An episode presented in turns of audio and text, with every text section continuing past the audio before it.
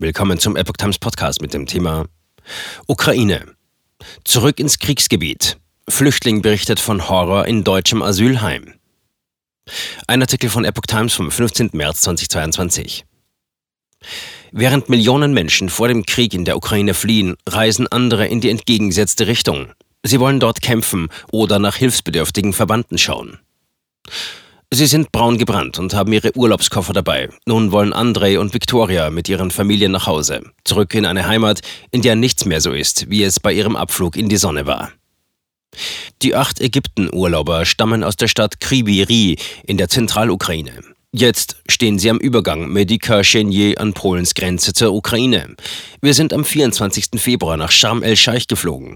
Erst in Ägypten haben wir vom Kriegsausbruch erfahren, erzählte der Bauarbeiter Andrei. Weil es keine Flüge mehr in die Ukraine gab, behielten die Ägypter die Gruppe zunächst dort, setzten sie schließlich in eine Maschine nach Stettin. Wäre es nicht sicherer, in Polen zu bleiben? Andrei schüttelt den Kopf. Drei Männer aus der Gruppe seien im wehrfähigen Alter. Wir wollen kämpfen. Und Victoria ergänzt, wir Frauen schleppen dann die Munition. Rund 186.000 Rückkehrer. Seit dem Beginn von Russlands Angriff auf ihr Land sind Millionen Ukrainer auf der Flucht. Allein in Polen sind dieser Zeit fast 1,8 Millionen Geflüchtete angekommen.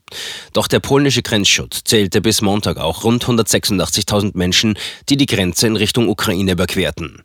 83 Prozent davon sind Ukrainer. Unter den Staatsbürgern anderer Länder sind viele Menschen, die Hilfsgüter über die Grenze transportieren. Manche Frauen bringen ihre Kinder in Polen in Sicherheit und gehen dann in die Ukraine zurück, um zu kämpfen, sagt Edita Dabowska. Die 30-jährige Mathematikerin hilft als Freiwillige auf der polnischen Seite den Menschen am Grenzübergang Medika. Viele Ukrainerinnen haben in Polen gearbeitet. Sie haben zu Hause Kinder oder alte Eltern zurückgelassen, denen sie nun beistehen wollen.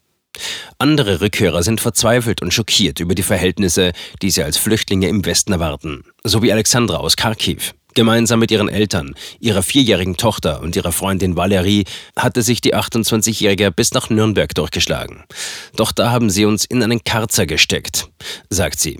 Wie eine Arrestzelle kam ihr die Erstaufnahmestelle in Deutschland vor. Auf ihrem Handy scrollt sie durch Fotos. Wohncontainer, Etagenbetten, schmutzige Matratzen und auslaufende Dixie-Toiletten. Und drumherum Gitterzäune. Daneben ein Wohnheim voll mit syrischen Männern. Es war der Horror. Wenigstens dein eigenes Haus, deine eigene Straße. Zwar hätten die deutschen Behörden ihr bald eine bessere Unterkunft in Aussicht gestellt, sagte Alexandra, doch die junge Frau hatte genug. Sie ließ ihre Eltern in Deutschland und ist nun mit ihrer Freundin und ihrer Tochter auf dem Rückweg nach Kharkiv. Man sitzt da, man hört die Einschläge. Das ist nicht schön, sagte sie, aber es ist wenigstens dein eigenes Haus, deine eigene Straße. Auch Oleg Kowal will zurück. Der 27-Jährige aus Kropivnytsky im zentralukrainischen Gebiet Kirovohrad hat ein halbes Jahr in Polen als Bauarbeiter gearbeitet. Jetzt steht er mit einer großen Flasche Fanta und einer Tasche im Camouflage-Look am Grenzübergang. Unser Volk wird überfallen, da kann ich nicht so dasitzen. Fünf Jahre habe er in der ukrainischen Armee gedient, nun will auch er kämpfen. Es sind nicht nur Ukrainer, die sich am Widerstand gegen den russischen Besetzer anschließen wollen.